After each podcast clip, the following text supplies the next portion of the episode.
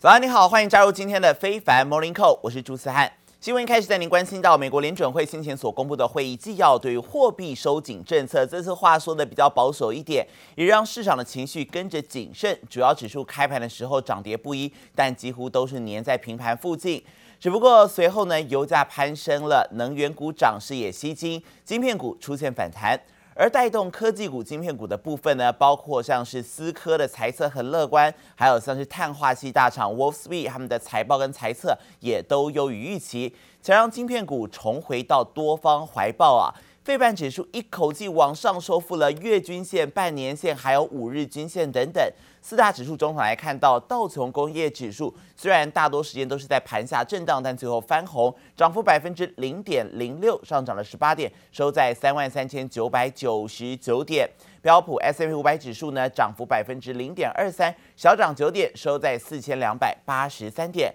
科技股方面，纳斯达克指数涨幅有达百分之零点二一，上涨二十七点，收在一万两千九百六十五点。晶片股涨势更多，刚才提到的费城半导体指数涨了百分之二点二八，上涨了六十七点，最后收在三千零三十七点。而同时，美国跟台湾周四也宣布启动二十一世纪贸易倡议谈判，聚焦贸易便捷化、中小企业等十一大议题，而且不涉及关税。预计第一轮谈判会在秋天登场。There was a lot of anticipation in the release of the minutes yesterday, and we see in the market reaction yesterday and still today that it didn't end up influencing our expectations at all We still think there's a good chance the Federal Reserve will raise interest rates 75 basis points in September. Now, I'm not sure that's what we think the Fed should do. I think that these rates move with such a lag, at least six months, that we're already just seeing the first results of the early rates hikes. 财报告捷的思科最主要是网络设备制造商啊，股价大涨了百分之五，收复五月中以来的一个跌幅。 而碳化系大厂 Wolfspeed 的财报还有财测都优于预期，收盘更是飙涨了百分之三十一，也才成功带动晶片股翻涨。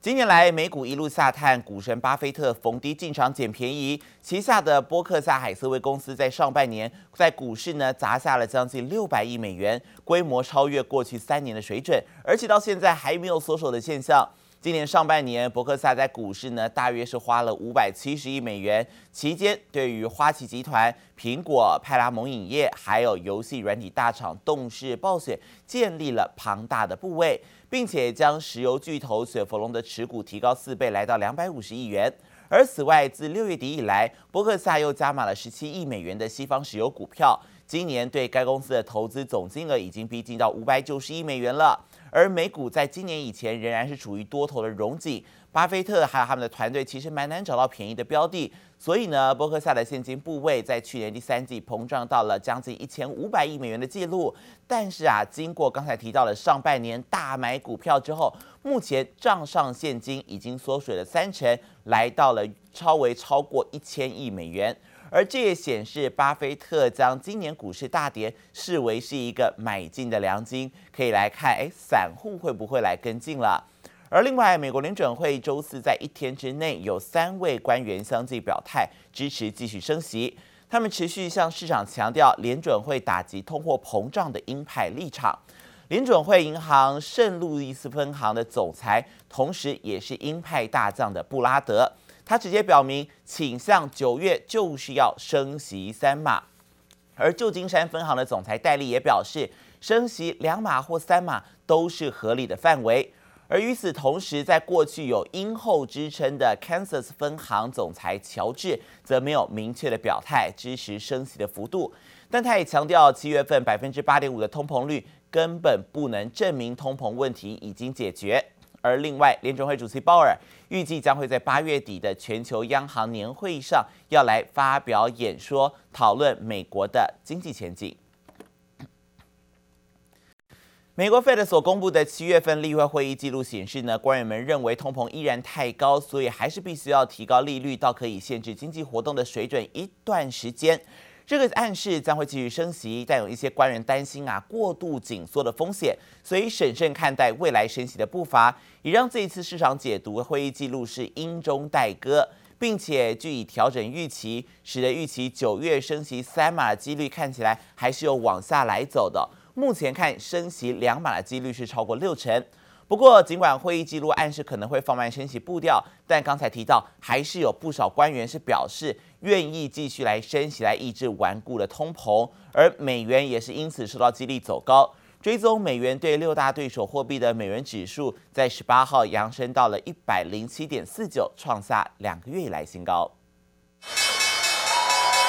市场周四开盘表现平平，投资人相对谨慎。仔细解读联准会七月会议纪要，推敲九月升息的幅度。This after the big rally that we've had from the lows uh, in June, and now up about 16% over the past two months on the S&P 500. Even though today we're down. Oh, about four points, so not much movement here. So a lot of trying to suss out in the market of where the next move will be. We have to remember every time Fed minutes come out, it's always three to four weeks after the policy setting meeting, by which point a lot of economic conditions have changed. And what does everyone want to glean from the Fed minutes? What the Fed is going to do in the next meeting nothing new from the Fed minutes, but it is certainly the case that because of just how topical and quick things are moving right now, mm. obviously people will look at these minutes and go. 美国零售业财报再爆雷，科百货认为通膨冲击中产阶级的客户，恐导致消费力道趋缓，意外大幅下调全年财测。有别于沃尔玛及 Target 百货，悲观看待零售业前景。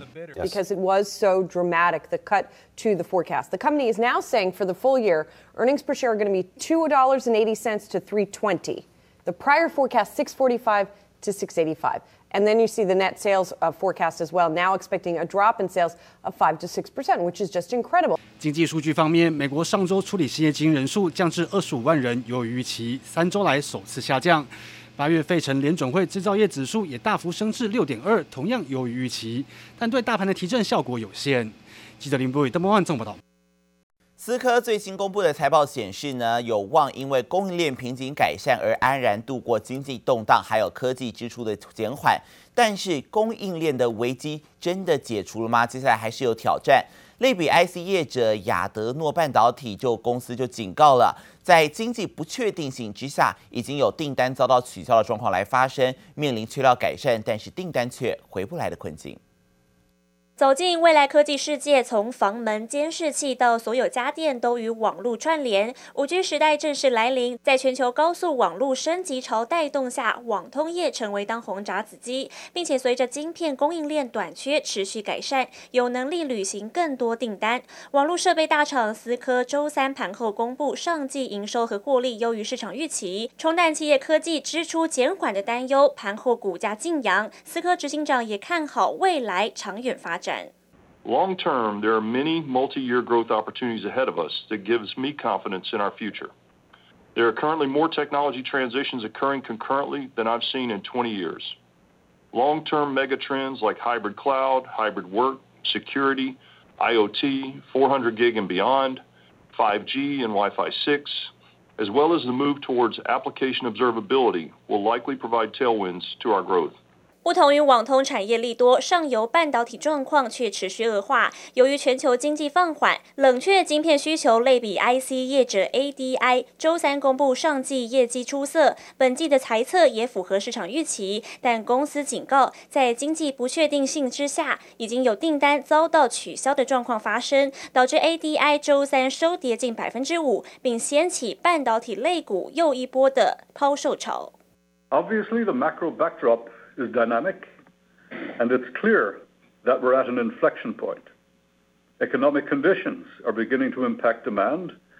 with orders showing orders slowing later in the quarter and cancellations increasing slightly. 尽管随着中国封控降温，供应链危机解除，缺料改善，但是因为全球通膨、经济不景气、消费者需求下滑，科技厂恐怕开始面临订单回不来的危机。记者史芳云、林家宏综合报道。 同样是半导体产业的相关消息，根据彭博社报道，行动晶片大厂高通正在计划将重返伺服器晶片市场，再次挑战晶片大厂 Intel 的市场地位。而这个消息一出，高通周四盘中的股价一度跳涨将近百分之三，而最后收盘也是收涨了百分之一点九二。消息指出，高通正在为去年的收购由苹果资深员工所开设的晶片新创公司 Nuvia 寻找新的客户。目标是要将 NUVIA 的技术运用到涵盖手机、笔电还有汽车等多重领域。如果高通这一次成功闯入到伺服器晶片市场的话，潜在获利将会非常庞大。而分析师也指出，光是资料中心处理器每年就可以产生高达两百八十亿美元的收入。南韩的晶片电子大厂们现在也在积极扩产，还有研发提升业绩的表现，但是这也让他们的成本快速攀升。下半年能否维持获利的动能，现在充满了不确定性。而韩国的出口商甚至有超过六成四对下半年的出口表现感到悲观，对未来更是存在有三大疑虑，其中包含中国的需求放缓了，第二个原物料的成本上升，还有供应链危机，都是他们考量到的关键因素。紫色机身充满少女心，轻薄有如粉饼盒。新款折叠智慧型手机亮相，三星电子投入大量支出在晶片与智慧手机的研发。此外，南韩晶片和电子大厂们近来也纷纷投入大量资金扩建厂房，带动获利表现，但成本也跟着攀升，让下半年能否维持强劲扩张动能充满不确定性。Backed by solid sales of server memory chips, Samsung Electronics has reported a 12% rise in quarterly profit. But said that mobile and PC chip demand would continue to weaken as macroeconomic uncertainties persist. The Ukraine crisis and China lockdowns have also worsened supply chain snags and hurt demand, forcing many phone makers to cut orders for chips. 且根据韩媒报道，南韩出口商中有超过六成的企业忧心下半年出口表现将比上半年差，主要担忧三 C 风险的来临，指的就是中国的需求减弱、零组件、原物料价格飙涨与供应链断链的危机，加上疫情干扰全球物流与出货，都让出口商们忧心忡忡。In the summer, weighed down by debt problems in the property market and strict anti-virus measures that hit consumer confidence and spending. Now, rising raw material costs and soft demand have also eroded corporate profit margins.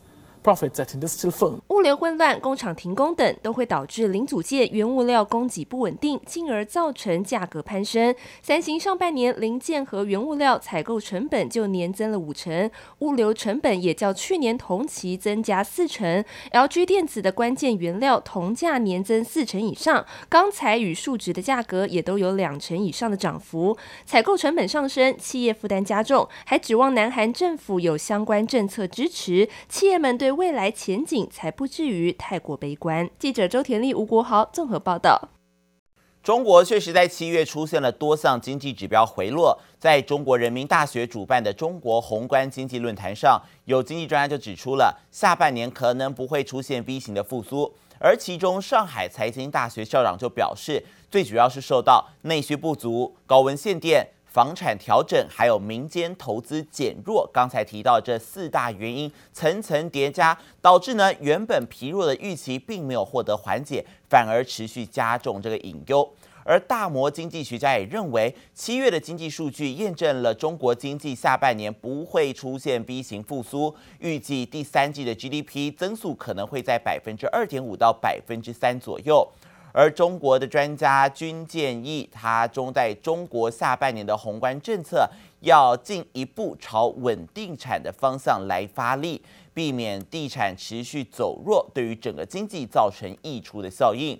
而中国今年经济充满挑战，不仅刚公布的七月份宏观数据都差于预期，外界更担心啊，连日高温会让中国重演去年拉闸限电的梦魇，犹如在疲弱的复苏火苗上再浇冷水。多家投行最新的报告就看出来了前景，其中野村更认为中国今年 GDP 年增率只剩下百分之二点八，等同是宣告保三无望了。而综合中国还有香港的媒体报道。野村呢，昨天是把中国第三季的经济增长预测由百分之四大幅下调到百分之二点九，第四季的预测呢，则是由百分之四下调到百分之三点三，全年 GDP 年增率刚才有提到下调到百分之二点八，是目前各家投行所公布的最悲观预测。而野村也认为，除了七月份的数据黯淡，八月中国多地因为疫情封控，再加上当前高温限电影响，预测八月份的经济数据可能会比七月更加低迷。而另外，高盛在昨天也把中国今年的经济成长预测从百分之三点三下调到百分之三。除了上述所提到的理由，高盛特别关注到供电紧张这件事情，还有通膨低迷以及信贷增长下滑所透露的内需力道不足，恐怕会让经济遇震乏力。至于渣打日前则是将中国第三季、第四季还有全年的 GDP 都下调了。他们认为，从中国人行日前突然下调政策利率，就可以看得出来，中国的经济复苏之路真的艰难了。而目前，中国的限电令延烧已经到了重庆，外界担忧重庆是中国电子业制造重镇，限电恐怕会冲击包括人保、广达等台厂供应链。而总经专家也担忧，中国的疫情原本就因为疫情风控。烂尾楼还有地方债务等问题，所以压力很沉重。现在又出现了限电危机，官方现在可说是蜡烛多头烧。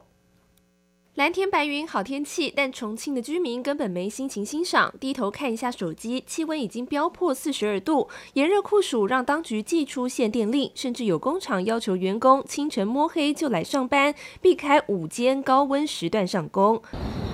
他的街上。人都没有一个。重庆高温限电，现在公司要求我们是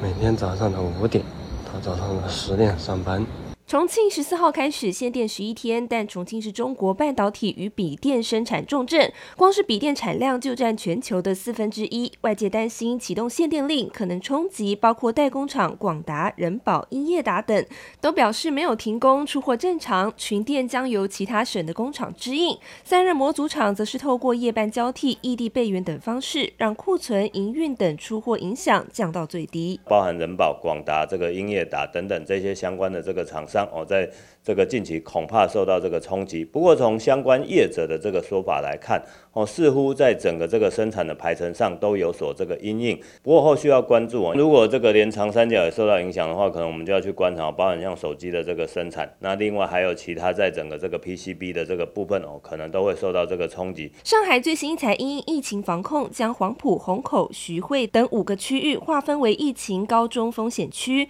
撇开企业营运不说，中国经济原本就因疫情封城、烂尾楼等问题出现下行压力，现在又有限电危机，经济挑战可说是雪上加霜。本来预测它这个封城启动啊，这个整个供应链运转之后呢，在下半年应该会有七 percent 限电啊，然后供应链。啊，锻炼以及这个疫情蠢蠢欲动哦，那再加上它这个是地方债务问题啊，下修到大概就是说四到五 percent 这样情况，因此全年度大概就是差不多三点八，更不用说它。预预定的这个五点五 percent 的这个经济增长目标，大概是不可能。邱达生分析，从美洲贸易战、清零政策到现阶段的限电措施，中国除了本地企业难熬，外企出走风险也跟着大增。眼下除了相关政策因应，奖励振兴企业的措施也不能少，才能保住世界工厂的地位。记者周田丽、吴国豪台北采访报道。